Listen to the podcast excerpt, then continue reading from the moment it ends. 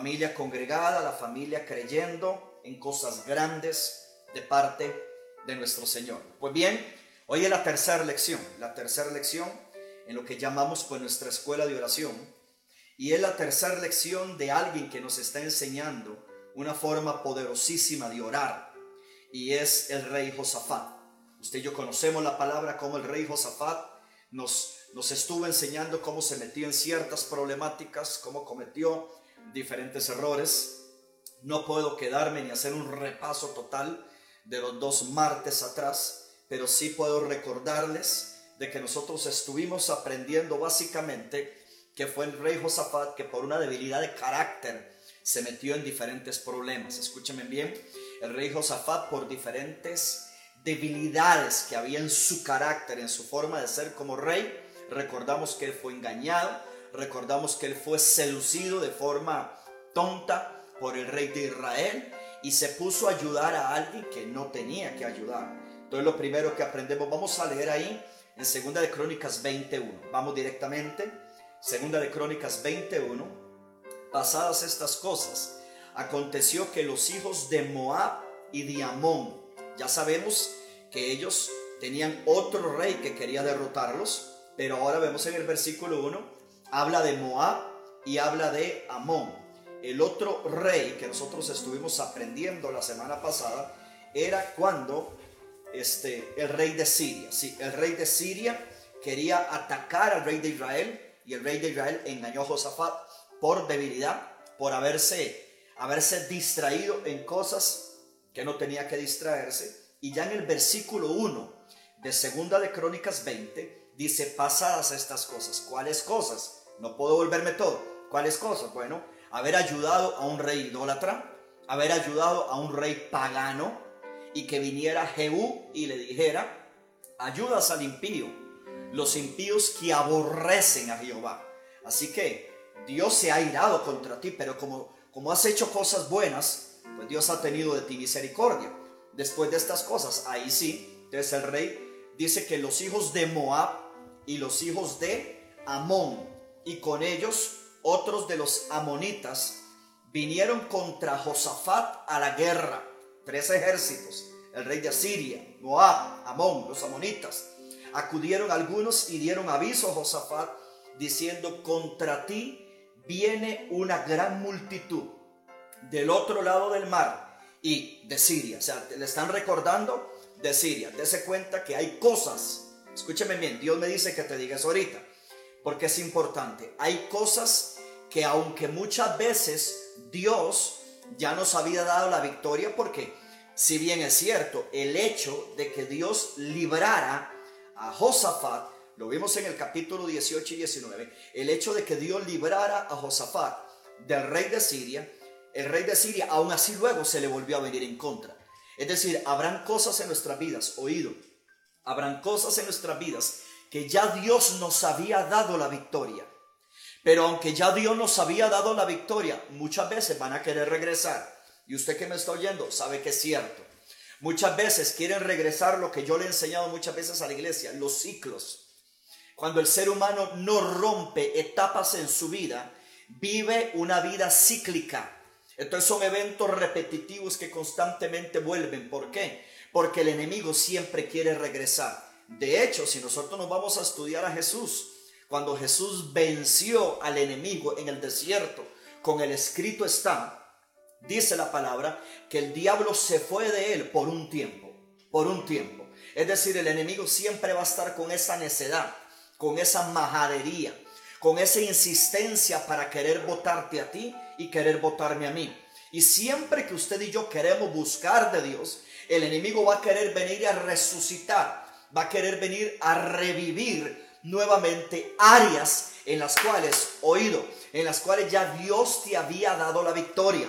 Aunque Josafat tenía ya la victoria, Dios en su misericordia lo había librado del rey de Siria. Mire que regresó. El versículo 2 dice, y acudieron algunos y dieron aviso a Josafat. Yo quiero que usted con determinación levante las manos ahí en su casa y declare, yo renuncio a toda vida de ciclos.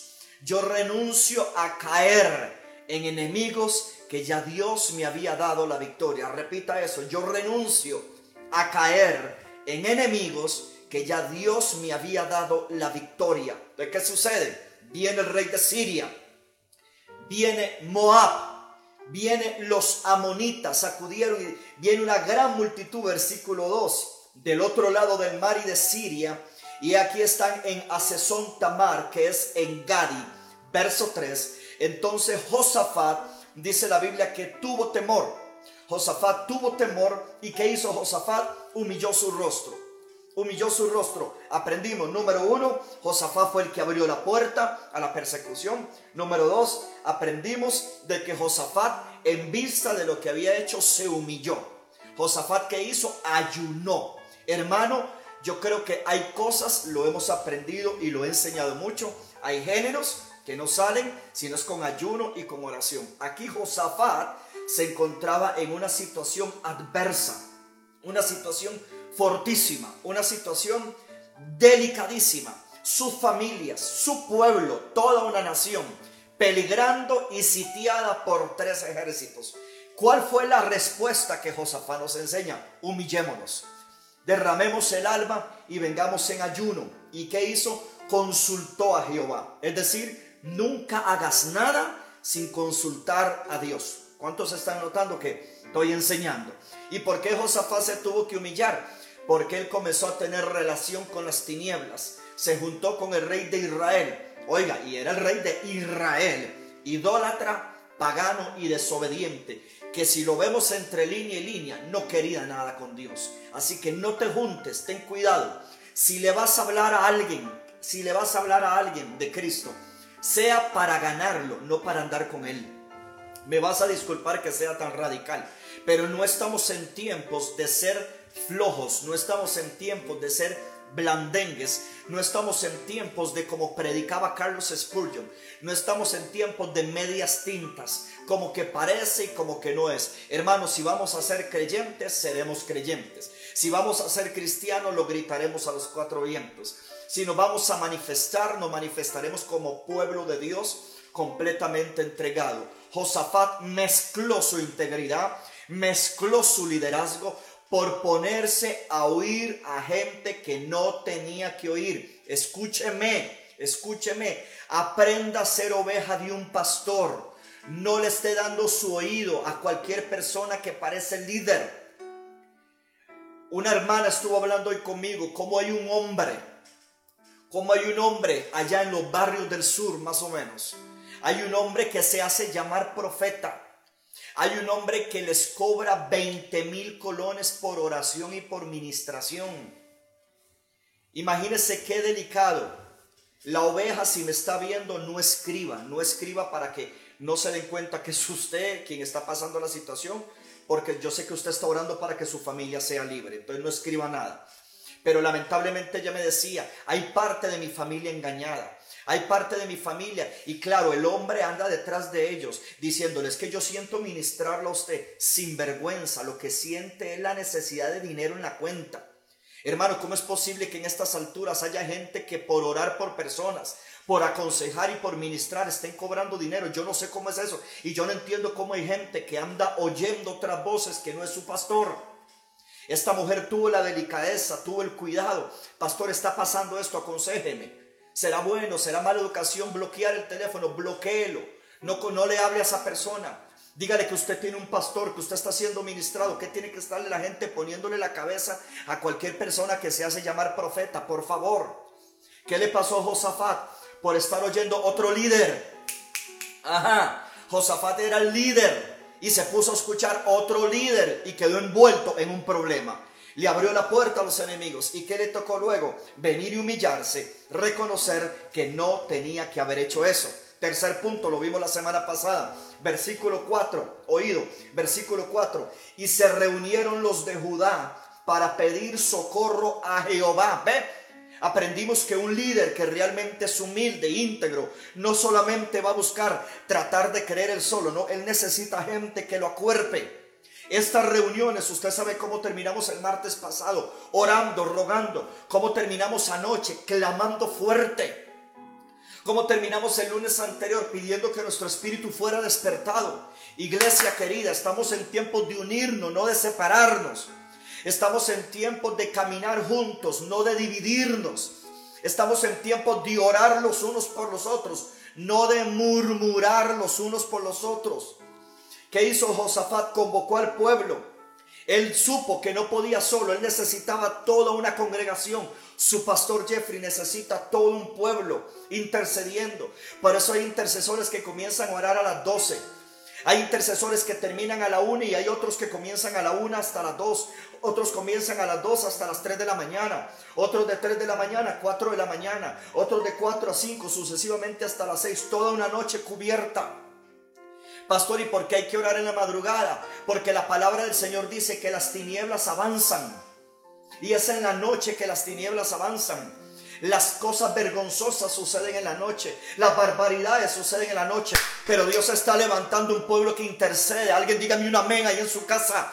Dios está levantando un pueblo que intercede, un pueblo que clama. Hermano, no sea de los que se conectan pero no ponen por práctica. Métete un grupo. Si ahorita no tienes la vida para orar una hora entera en la noche, bueno, pues comienza en tu casa. Tan siquiera media hora saca tiempo para el reino y el reino te va a devolver con frutos, salvación de familia, liberación, santificación, avivamiento. Alguien dígame un amén ahí en su casa. Entonces, ¿qué fue lo que hizo Josafat? Josafat no quiso creer solo. Josafat convocó a la gente, comenzó a orar, comenzó a levantar intercesores. ¿Por qué? Porque él sabía que él era el líder y estaba levantando toda una nación a la oración. Yo declaro que Maranata se levanta como una iglesia de oración más que nunca para la gloria de Dios. Dice, se reunieron los de Judá para pedir socorro a Jehová. Se da cuenta que ya no era solo Josafat, no todo Judá. Todo Judá. Y es tremendo, porque a pesar de que el líder fue el que se equivocó, oyendo otro líder, mezclando semillas, ¿sabía usted que la Biblia dice que mezclar semillas es maldición? Tengo verso para probárselo. Aprenda a ser oveja de una voz. Hay gente que se pone a escuchar un montón de voces. Yo sé que el pastor Jeffrey no tiene la patente de la revelación. Yo sé que todos somos, todos podemos equivocarnos, no lo sabemos todo. Hermano, no hay un solo hombre en la tierra que lo sepa todo. No hay uno solo que lo sepa. Pero cuando usted comienza a escuchar a Tencho y a Juancho y a Pepito y a Juan Vainas y, a este otro y a este otro, usted se le va a hacer un colocho en la cabeza y ya no sabe ni en qué creer. Aprenda a ser oveja que recibe una semilla en su terreno. El que tiene oídos para oír, que oiga. Entonces, ¿qué es lo que pasó? Que pidieron socorro. Socorro a Dios. Levanta la mano, dígale, Señor, socórrenos socorre nuestro hogar. Dígale, socorre Heredia, socorre Costa Rica. Hoy yo sentía la carga, la carga de mi apóstol. La carga que tiene por Panamá, el dolor, el dolor de ver cómo la gente se está muriendo. Tiene que haber un dolor en nosotros por Costa Rica por la nación desde donde tú me ves. Tiene que haber un dolor porque los hospitales están colapsando. Tiene que haber un dolor porque por fe mucha gente no se está muriendo. Tiene que haber un dolor. ¿Por qué? Porque no son malos contagiados por fe. Tenemos que ver la realidad, pero también de que la oración cambia todas las cosas. Diga conmigo, el socorro viene cuando oramos. No tengo que ir a pedirle socorro a un hombre, no, le pido socorro a Dios que hizo la nación de Judá, se reunió para pedir que socorro. Vamos adelante. Verso 5. Josafat se puso en pie en la asamblea de Judá y de Jerusalén, en la casa de Jehová, delante del atrio. ¿Sabe cuál es hoy la casa de Jehová? Siempre ha sido la casa de Jehová. Hay gente que dice, voy a ir a la iglesia a orar cuando podíamos ir presencialmente. Amén. En la iglesia oramos, pero ¿y la casa? Tú pasas más tiempo en tu casa que en la iglesia, querido. Tenemos que aprender a hacer de nuestros hogares altares de oración. Dígame un amén ahí en su casa. Tenemos que aprender a hacer de nuestros hogares esa escalera de Jacob, donde ángeles suben y ángeles descienden. Aleluya. Suben con tu petición, descienden con la respuesta. Josafat se pone en pie. ¿Y qué es lo que estamos viendo? Vemos el líder. Todo baja por el líder. Todo baja por el líder. Cuando usted tiene un líder de oración, dé gracias y ore por él. Cuando usted tiene liderazgo de oración, dé gracias, ore por él. Cuando usted está en una iglesia donde el pastor no ora, salga corriendo. SOS. Es mejor que diga, aquí corrió que ahí murió. Usted sabe que triste las iglesias donde el pastor no ora. Hay iglesias donde tienen pastores de oración. Usted sabe, hermano, qué es esa cosa. Y el que menos ora es el pastor principal. Tiene un pastor de oración, pastor de intercesión, pastor de perros, pastor de conejos, ungimiento de logros. Hermano, por favor, eso es un relajo. Ninguna iglesia debería tener pastor de oración. Todos deben orar. Ay, se me fue la iglesia.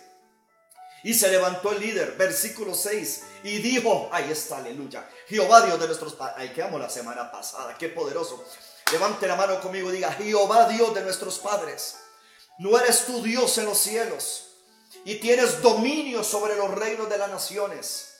No está en tu mano tal fuerza, aleluya, y poder que no hay quien te resista. Cuarto punto, Josafat sabía a quién oraba.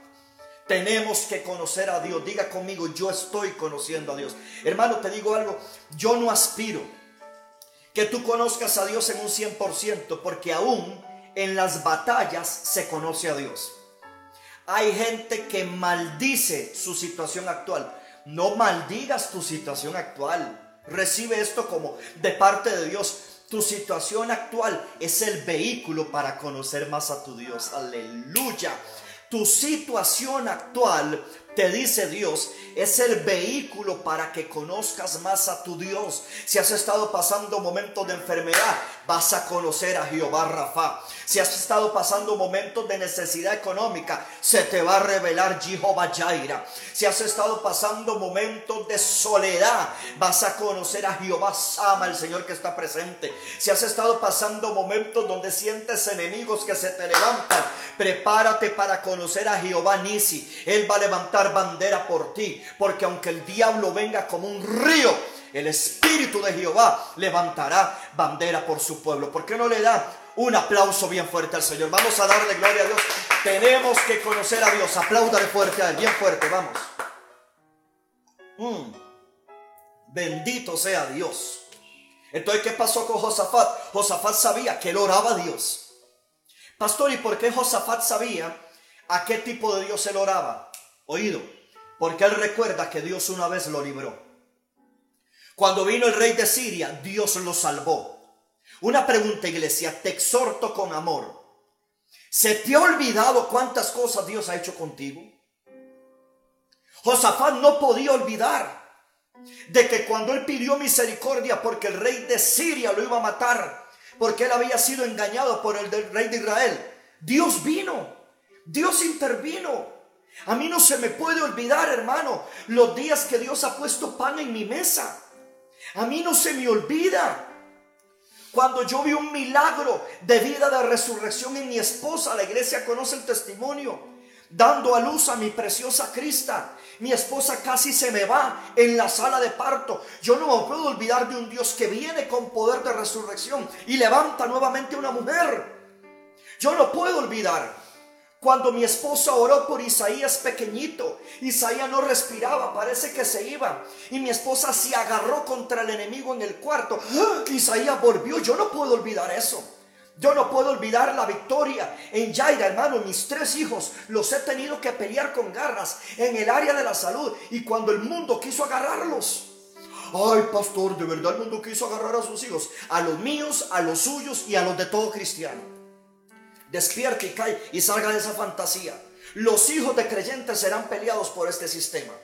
Yo no puedo olvidarme de un Dios que me dio victoria. Josafat no se uh, siento a Dios. Josafat no se pudo olvidar de que Dios un día lo libró del rey de Asiria. Josafat no se pudo olvidar de que un día Dios envió al vidente Jehú, el hijo de Hanani, a hablarle y a corregirlo. Y que Dios en su misericordia le recordó lo bueno que Josafat había hecho.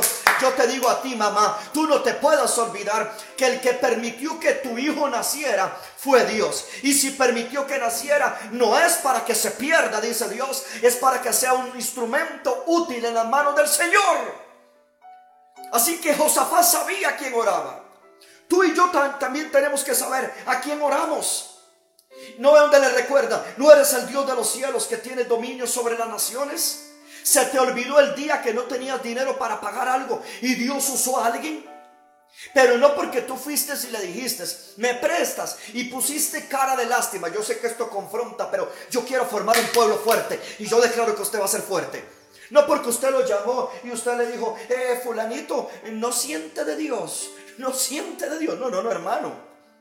Simplemente usted se fue al lugar secreto, usted oró, tocó el corazón de papá y papá tocó el corazón de alguien para suplir tu necesidad, para levantar una empresa nueva.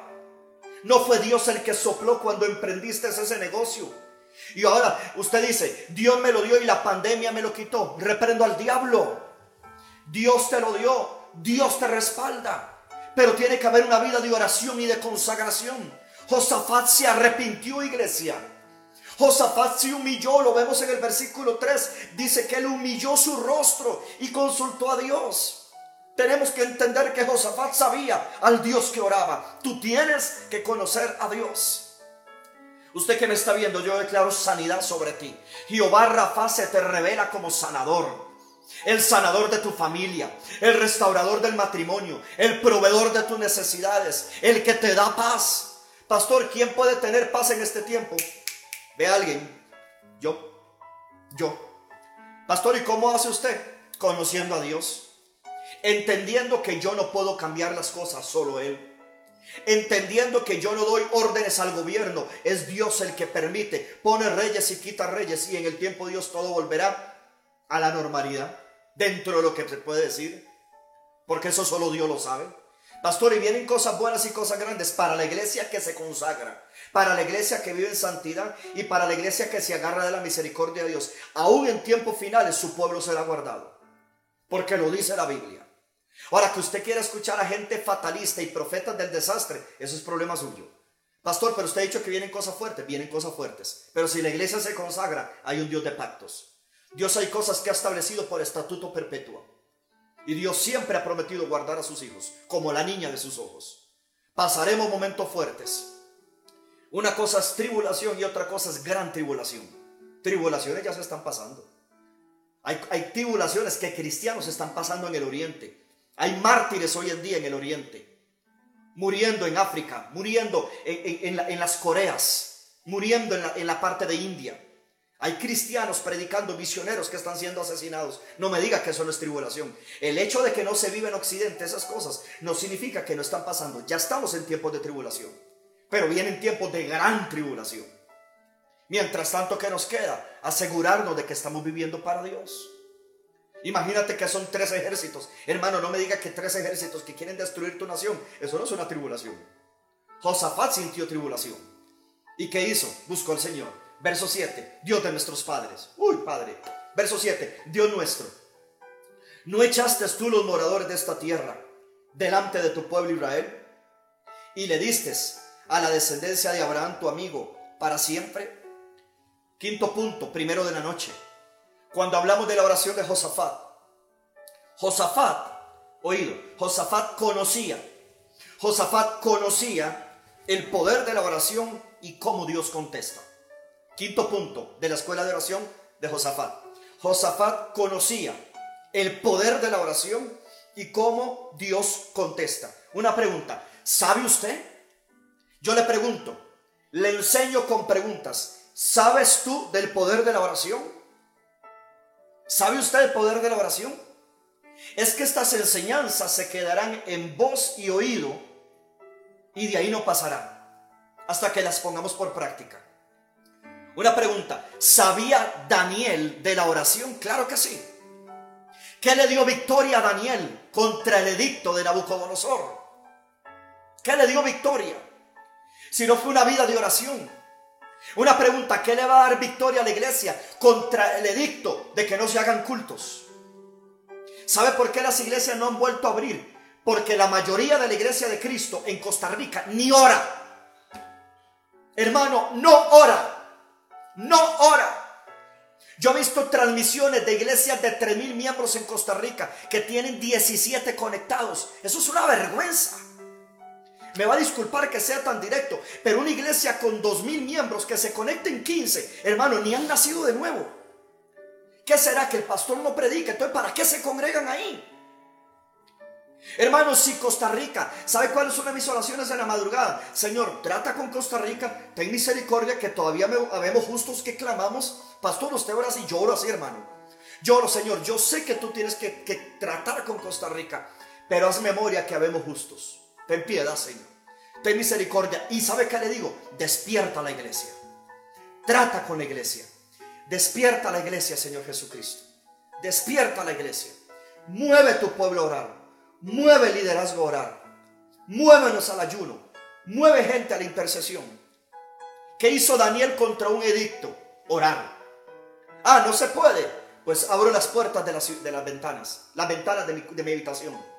Y oraré tres veces para que la gente vea que no solamente me opongo al edicto, sino que voy a orar tres veces. Alguien está aquí conmigo que me diga un amén ahí en su casa. ¿Sabes tú el poder de la oración? ¿Sabes tú el poder contra un dictamen médico? ¿Cómo la oración puede revertir ese dictamen médico? Josafat conocía el poder de la oración. Josafat conocía el poder de la oración. Él sabía. Y Daniel supo que contra todo edicto él podía orar. ¿Sabes tú qué sacó a Pedro de la cárcel? Oído. ¿Sabes tú qué sacó a Pedro de la cárcel? ¿Tienes una idea de qué sacó a Pedro de la cárcel? La oración. La oración. Usted sabe cuánta gente me ha dicho a mí, pastor, pastor, viera que yo me siento en la casa, me, siento en la casa como si yo estuviera en una cárcel. Bueno, Pedro estaba en una cárcel de verdad. ¿Y sabe qué hacía Pedro? Oraba. ¿Y sabe qué hacía la iglesia que estaba afuera? Orar. ¿Qué sacó a Pedro de la cárcel? La oración. ¿Qué va a sacar a tus hijos de la cárcel de la droga, de la cárcel de la delincuencia, de la cárcel que están sucediendo? Hay hijos sufriendo, pero no hay padres orando. Es que tan siquiera si hubieran padres orando, Dios interviene. ¿Sabes tú? Te vuelvo a preguntar, ¿sabes tú del poder de la oración? ¿Sabes tú del poder de la oración? Padre Santo. Una pregunta, ¿qué fue lo que sostuvo Elías en la sequía? ¿Sabes tú que Elías oraba? ¿Sabes tú que él, él, él, bebía de un arroyo y comía carne todos los días? Pero era, él, había algo que Elías decía, vive Jehová en cuya presencia estoy. El hombre vivía orando. ¿Sabes tú del, del poder de la oración? ¿Sabes tú que la oración que sostuvo a Elías te puede sostener a ti? ¿Sabes tú que Santiago capítulo 5 dice que Elías era hombre sujeto a pasiones como las nuestras, pero oró? Oró y la lluvia se detuvo. Volvió a orar y volvió a llover. ¿Y qué fue lo que sostuvo cuando se secó el arroyo de Querit? Y Dios lo envió donde una viuda para que lo sostuviese. La oración. Elías hablaba y Dios oía, Dios le hablaba y Elías oía. ¿Sabes tú del poder de la oración? ¿Sabes tú que en estos tiempos de crisis económica la oración puede sostenerte? La oración puede tocar personas. Emma, la oración puede tocar cuervos. ¿Quiénes son los cuervos? La gente del mundo. El cuervo por sí solo es un animal feo, cochino. Imagínese, hermano, yo siempre he pensado en eso. Yo sé que usted lo sabe, pero, pero se lo voy a enseñar. Hermano, usted sabe que es para un cuervo traer carne en su pico y no tragarse esa carne, sino llevársela al profeta. ¿Quién hace esas cosas sobrenaturales? Dios. Cuando el cuervo lo que quiere es encontrarse cualquier cosa tirada y comerse esa carne. Pues Dios, aleluya, por medio de la oración, le dio una orden a los cuervos. Esa carne no se toca. Se la llevan a mi hijo que está orando, que aleluya, que pasa conmigo todo el tiempo. ¿Conoces el poder de la oración? Que Dios le quita el hambre a un cuervo para llevarte a ti carne. Aleluya. Si un hermano de la iglesia te bendice, no lo llames cuervo porque él es hijo de Dios. Cuervos son los del mundo. Los hijos de Dios son hermanos. Es un águila que te bendijo. ¿Conoces el poder de la oración? Sacó a Pedro de la cárcel. Le dio la victoria a Daniel después de un edicto en el foso de los leones. ¿Conoces el poder de la oración que la conoció Elías y Dios lo sustentó, lo sostuvo, lo alimentó, lo bendijo? No le faltó nada ni a él ni a la viuda. Aleluya. ¿Conoces el poder de la oración? Moisés conoció el poder de la oración. Es más, venga para acá. ¿Sabe qué me enseñó Dios en estos días? Yo sé que usted lo sabe, pero déjeme enseñárselo. ¿Sabe qué me enseñó Dios en estos días? Hermano, que a un faraón, oído, a un faraón tenía fe en la oración de Moisés. Hermano, por Dios. ¿Qué le dio victoria a Moisés para libertar al pueblo de la esclavitud de Egipto? El clamor, la oración. Que Moisés subía a estar tiempo con Dios y regresaba con la gloria en su rostro. Y cuando Moisés se iba y oraba, Dios le hablaba. ¿Y sabe qué pasó? Faraón, hermano, yo reprendo al diablo. ¿Cómo es posible que el mundo cree que cuando un cristiano ora las cosas cambian? Y hay cristianos que se están privando la bendición del poder de la oración. ¿Sabe qué hacía Faraón? Faraón le decía a Moisés, yo creo que ustedes lo han leído aquí, mi familia. Faraón le decía a Moisés, ve y ora a tu Dios y pídele que por favor detenga esta plaga. O sea, Faraón creía en la oración de Moisés. Y Moisés iba, oraba y Dios detenía la plaga. Pero usted conoce la historia, el corazón de Faraón estaba endurecido y volvía a la siguiente plaga. ¿Conoces el poder de la oración? ¿Conoces que el poder de la oración puede transformar el corazón orgulloso y rebelde de un hijo? ¿Conoces el poder de la oración? Josafat en el quinto punto, él conocía el poder de la oración y él sabía cómo Dios contestaba. La oración, querido pueblo, abre puertas que nadie puede abrir y cierra puertas que nadie puede cerrar. La oración tiene el poder de levantar del polvo al pobre, sanar a una persona con coronavirus. La oración tiene el poder de deshacer por completo los quistes. La oración tiene el poder de desinflamar un hematoma. La oración tiene el poder de cambiar un pulmón dañado por un pulmón nuevo. Alguien me dice un amén. La oración tiene el poder de sanar las articulaciones inflamadas y desaparecer la artritis de una persona. La oración tiene el poder de darte un ojo nuevo, quitar el astigmatismo, la miopía, la catarata. La oración tiene poder. Conoces el poder de la oración. Yo no sé si usted está sintiendo la presencia que yo estoy sintiendo. Conoces el poder de la oración y cómo Dios responde. ¿Conoces el poder de la oración? Que hombres, hombres de Dios, hombres de Dios de oración levantan hijos espirituales. Pastor, yo no creo en la paternidad espiritual. Piérdasela. Como Elías era un hombre de oración y levantó un hijo espiritual de oración llamado Eliseo. Y como Eliseo por la oración levantó un muerto. Alguien dígame un amén. ¿Mm? ¿Conoces el poder de la oración? Y me faltaría el tiempo para hablarte de Nehemías orando. Me faltaría el tiempo para hablarte de Isaías orando. Como Isaías tuvo un encuentro literal con Dios cuando oró. Y un carbón encendido salió de la presencia de Dios y quemó sus labios porque él se sentía impuro. ¿Conoces el poder de la oración? Me faltaría el tiempo para hablarte de Esdras. Me faltaría el tiempo para hablarte de Jeremías. Me faltaría el tiempo para hablarte del mismo rey David. ¿Conoces el poder de la oración? Aleluya. Me faltaría el tiempo para hablarte de Pablo, para hablarte de Pedro. Me faltaría el tiempo para hablarte de Epafras, un intercesor que rogaba encarecidamente por la iglesia. Me faltaría el tiempo. Y esos son hombres de la Biblia. Me faltaría el tiempo para hablarte de Juan Haidt, un apóstol a la India que cuando él fue a la India, él se metía al siento al Espíritu Santo. Él se metía en medio de la selva, se metía en medio de la selva. No sabía evangelizar. Él no sabía evangelizar. ¿Y sabe qué hacía Juan Haidt? Juan Haidt se metía en la India, en las junglas. Y él comenzaba a interceder, comenzaba a gritar, dame almas. Señor, a alguien le tengo que predicar, dame almas. Y a veces estaba tres, cuatro horas de rodillas. Su intercesión se escuchaba tan fuerte, sin micrófono, sin altoparlantes. Oh, se escuchaba tan a la redonda, yo no sé cuántos metros Dios amplificaba su voz. Cuando Juan Jay abría los ojos, había toda una manada de indios que se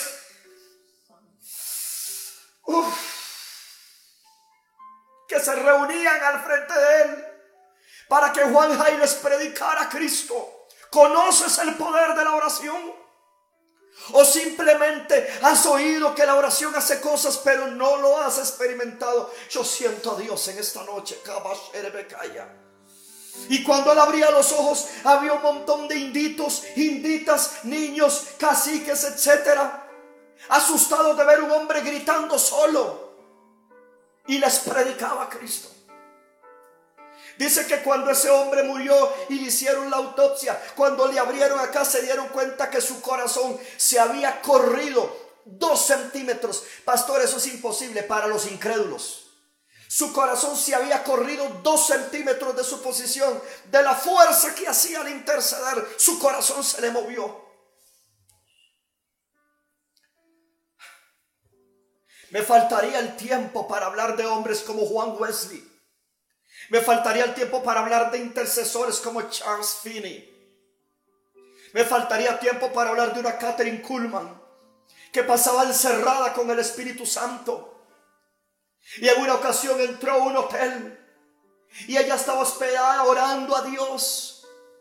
Y comenzaron a entrar huéspedes al hotel y comenzaron a llorar en el lobby del hotel. No estaban cerca de Catherine Kuhlman, solamente entraron al lobby.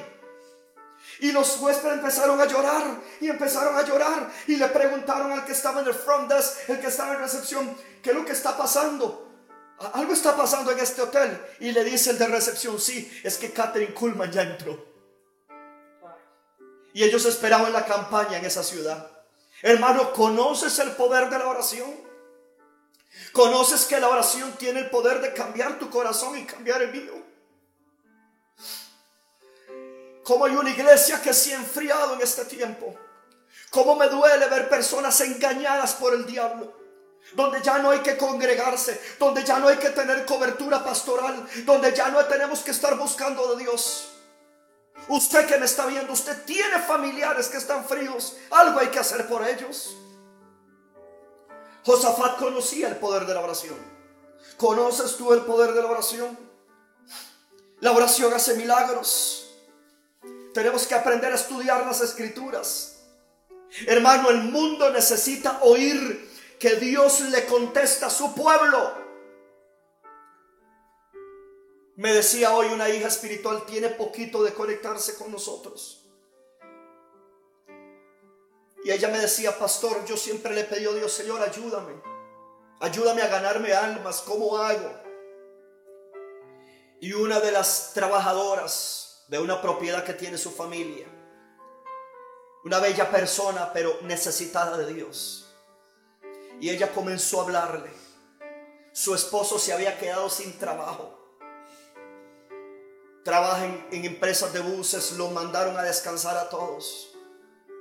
Y esta hija espiritual de la casa, es de la casa nueva, comenzó a hablarle de la prédica de nosotros, de las transmisiones, de las oraciones de Dios.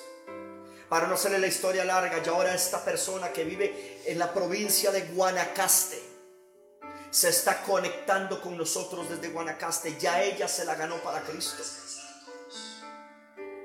Ella se la ganó para Cristo. Se ganó su matrimonio, se ganó su esposo. Y de todos, cerca de 40 choferes que se han quedado sin trabajo, solamente lo llamaron a él. No me diga que no hay poder en la oración. Este es el poder de la oración. La oración que transforma corazones. La oración que cuando la presencia del Espíritu Santo entra sobre una casa, hay una transformación. Hermano, necesitamos que Dios intervenga sobre este virus. Tiene que haber una iglesia que se vuelva. Hay pastores que están interesados en abrir los cultos, pero es por dinero. Ni les importa las almas. No hacen transmisiones, no se congregan, no están detrás del pueblo. El día que a usted le canse mi insistidera, dígamelo, a mí nada me afecta. Entiéndalo. Estamos en tiempos donde muchos están siendo llevados por la corriente del afán, el miedo y la mundanalidad. Otros más bien se están consagrando y están orando. ¿Conoces el poder de la oración? El mundo tiene que saber, no me quiero extender mucho, el mundo tiene que saber que Dios le contesta a sus hijos.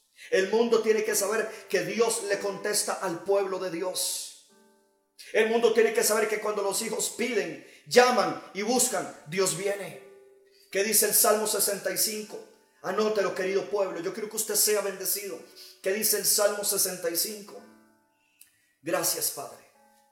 Salmo 65. Gloria al Señor. Están siendo bendecidos. Yo estoy siendo bendecido. Yo estoy siendo bendecido. Oh Padre. Estoy tan bendecido que se me perdieron los salmos. Ya lo encontré. Salmo 65. Versículo 1. Tuya es la alabanza en Sion, oh Dios. Y a ti se pagarán los votos. Pero mire lo que sigue. Tú oyes la oración. Mano, siento a Dios tú oyes la oración y a ti vendrá toda carne. ¿Oyó eso? A ti vendrá toda carne. Es decir, podemos venir con nuestras imperfecciones. Podemos venir humillados como Josafat. A ti vendrá toda carne. Yo te pregunto, querido pueblo, ¿conoce tu familia que tú eres un Dios que tiene confianza en Dios? Perdón, que tú eres un hijo que tiene confianza en Dios.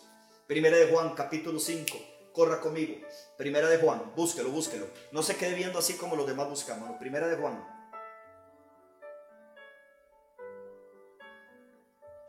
Capítulo 5. Versículo 14.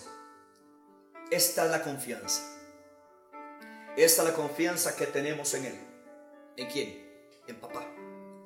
Que si pedimos alguna cosa, ¿cuántas cosas?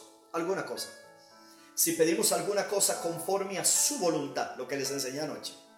Conforme a su voluntad, pastores que anoche no lo oí porque estaba viendo la novela, se lo perdió. Si pedimos alguna cosa conforme a su voluntad, Él nos oye. ¿El qué? Nos oye.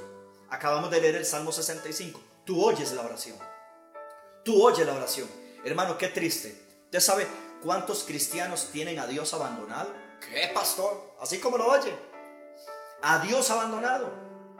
Lo dejaron en el trono de la gracia hace años y no se acercan a Dios en oración. Que si pedimos alguna cosa conforme a su voluntad, Él nos oye. Verso 15. Y si sabemos que Él nos oye en cualquier cosa que pidamos, sabemos que tenemos las peticiones que le hayamos hecho. Ese es el Dios al que yo le sirvo y tú le sirves. Venimos como? Con confianza. Venimos con confianza delante de la preciosa, por medio de la preciosa sangre de Cristo. Una pregunta, querido pueblo. ¿Conoces tú que Dios nos ha dado preciosas y grandísimas promesas? Que no importa lo que tarde, quiero enseñarte algo, no importa lo que tarde Dios en responderte, Dios es fiel. No le pongas fecha a Dios. No le pongas fecha. A veces nosotros le decimos, Señor, si de aquí al lunes no me contestas, ¿qué? el vaso diciéndole al alfarero, no hermano. Si pedimos alguna cosa conforme a su voluntad, Él nos oye. Y si sabemos que Él nos oye en cualquier cosa que le pidamos, sabemos que tenemos las peticiones que le hayamos hecho. Recuerda aquella canción viejita, vamos orando hasta que baje el poder. Vamos orando hasta que baje el poder. Algunos no conocen eso. ¿Sabe cómo oraba la iglesia de antaño? Hasta que bajara el poder. ¿Sabe qué hacían los sacerdotes? Se agarraban de los cuernos del altar. Pastor, ¿qué significa eso? Los cuernos del altar. Los cuernos es el poder de Dios. Ellos se agarraban del poder de Dios. Por eso es que el sacerdote, cuando habían sacrificios, dice que el parte de la sangre del sacrificio la untaba en los cuernos. Para hoy, tipológicamente hablando, recordarnos que por medio de la sangre tenemos acceso al poder de Dios. Ora hasta que baje el poder. No se trata de manipular a Dios. Hermano, yo quiero ver a Dios. Ya voy terminando. Yo quiero ver a Dios. Yo quiero ver su gloria. Yo quiero ver su poder. Vea lo que dice. Vamos nuevamente, otra vez a Josafat. Ya voy terminando. Segunda de Crónicas. Segunda de Crónicas. Segunda de Crónicas 20, 20, 20. Segunda de Crónicas 20. Versículo 7. Dios nuestro, ¿no echaste tú los moradores de la tierra delante de tu pueblo Israel? y la distes a la descendencia de Abraham, tu amigo, ¡uh! para siempre. Y ellos han habitado en ella y te han edificado en ella santuario a tu nombre, diciendo, si mal viniere sobre nosotros, o espada de castigo, pestilencia o hambre, nos presentaremos. Hermano, por favor, por favor, por favor, escuche, necesito que lo lea necesito que lo lea. Vea la seguridad de Josafat, del Dios al que lo oraba y cómo Dios respondía. Si mal viniere, dice, ellos, te han, te han, ellos han habitado en ella, te han edificado en ella un santuario. Diciendo, versículo 9, si mal viniere sobre nosotros, o espada de castigo, es decir, Señor, te estamos recordando que ahorita hay espada que viene sobre nosotros, pestilencia o hambre. ¡Qué seguridad! Nos presentaremos delante de esta casa y delante de ti, porque tu nombre está en esta casa. Y a causa de nuestras tribulaciones, clamaremos a ti, y tú nos oirás, y tú nos salvarás. ¿Sabe cómo se llama eso? Certeza. ¿Sabe cómo se llama eso? Seguridad. ¿Sabe cómo se llama eso? Josafat sabía que Dios contestaba. ¿Cómo, pastor? Verso 9, verso 9. Delante de ti, tu nombre está en esta casa y a causa de nuestras tribulaciones, clamaremos a ti y tú nos oirás y tú nos salvarás. Señor, a ti clamamos. Tú nos vas a librar de este virus. Tú nos oirás y tú nos librarás. Tú nos vas a librar de toda situación económica. Tú nos oirás y tú nos librarás. Padre, tú vas a proteger a mi familia y mi familia va a ser libre del pecado y del mundo. Tú nos oirás y tú la librarás. Esa seguridad. Eso es seguridad cuando oramos. Pastor, tengo una persona con un dictamen médico negativo. Una pregunta, ¿y qué vas a hacer con esa tribulación? Josafat nos está enseñando, versículo 9, y a causa de nuestras tribulaciones, clamaremos a ti, tú nos oirás y tú nos salvarás. Eso es seguridad. De que yo oro, Dios me oye y Dios me responde. ¿Conoces el poder de la oración? ¿Conoces el poder de la oración y cómo Dios responde? Vamos a clamar a Él. Él nos oirá él nos salvará. Aleluya. Esto es tan poderoso. Esto es tan glorioso, tan tremendo, tan sobrenatural, que es algo que la iglesia tiene que aprender a desarrollar. Pastor, ¿y usted me podría ayudar a orar para que yo pueda recibir de la gloria a Dios? Yo te ayudo a orar. Pero definitivamente no hay nadie, no hay nadie que pueda orar por las necesidades que tú estás pasando como solo tú puedes orar por las necesidades que tú estás pasando. Pero Dios nos promete en crónicas, a ti clamaremos a causa de nuestras tribulaciones. Hermano, yo quiero que usted levante su fe. Yo le pido al Espíritu Santo que te ministre en esta noche. Levante la fe. Si habías dejado el altar botado, levántalo. ¿Cómo ver la sanidad de un familiar? Orando a última hora. No. A veces hay batallas hay respuestas de Dios que son en un santiamén, pero hay otras que se llevan tiempo. Hay otras que se llevan tiempo. El paralítico de Bethesda nunca se apartó del estanque. 38 años. No me diga que no tenía fe. Si él no hubiera tenido fe, se hubiese ido del estanque. ¿Sabe qué es Bethesda? Casa de gracia, casa de misericordia. Él pasaba pegado a la gracia. Él pasaba pegado a la misericordia pero por su limitación de paralítico.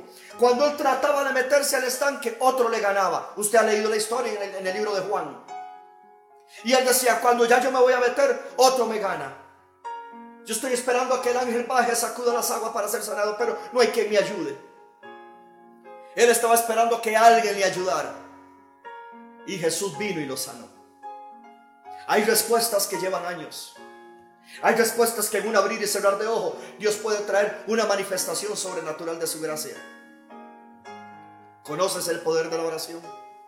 Y a causa de nuestras tribulaciones, clamaremos a ti.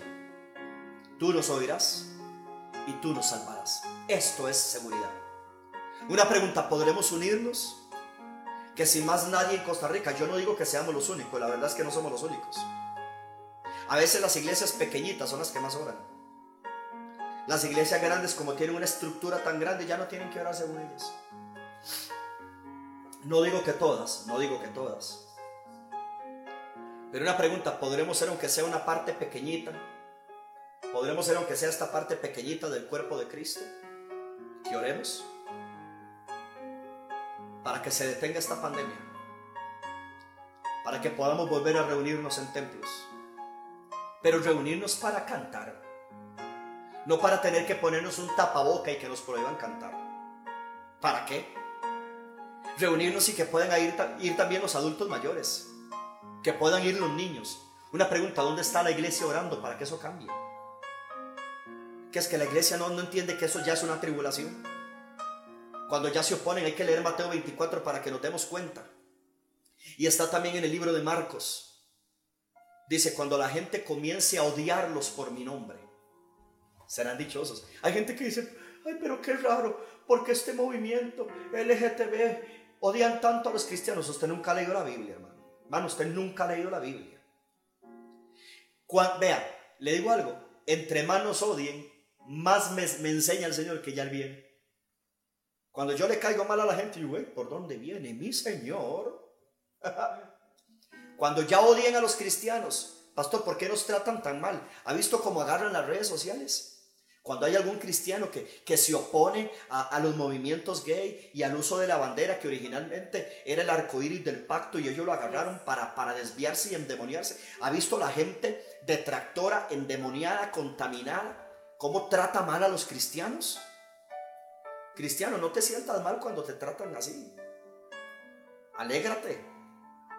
Alégrate. Jesús nos dijo, cuando ya los traten mal así, lo están haciendo por mí. Ya está cerca. Está cerca. Yo quiero volver a ver a yo quiero volver a la iglesia, hermano. Pero yo quiero volver a la iglesia con la libertad. Todo levantando manos, cantando, ese grupo de alabanza corriendo, aquella noche de alabanza y adoración. Ay, pastor, no me recuerda eso, no, te lo recuerdo a ver si horas. Donde nos pegamos esa carrera, donde terminamos sudando. Donde hay noche, recuerda la noche de ministración, donde Dios le permitía a tu pastor, a tu pastora, orar por ti, hay el poder de Dios. ¿Recuerdas eso? ¿Conoces el poder de la oración? Porque tus hijos se congregaban y tan siquiera mientras se congregaban oían palabra, Tú sabes que mientras no han habido cultos presenciales, tus hijos no se conectan. Y ya usted no haya que hacer. ¿Conoces el poder de la oración, papá? Mamá, ¿usted conoce el poder de la oración? Cuando iba a culto, tan siquiera usted les decía, se montan al carro, vamos para la iglesia. A regañadientes iban, pero no. Una pregunta, ahora, ¿cómo vas a hacer? Los tienes todo el día en la casa, con jueguitos electrónicos, con vagancia, cero iglesia, cero oración, cero palabra. Deberías de estar orando. ¿Conoces el poder de la oración? Josafat despertó. Judá despertó. Tú y yo vamos a despertar. Esto ha sido en esta noche la oración de Josafat. Quiero que oremos.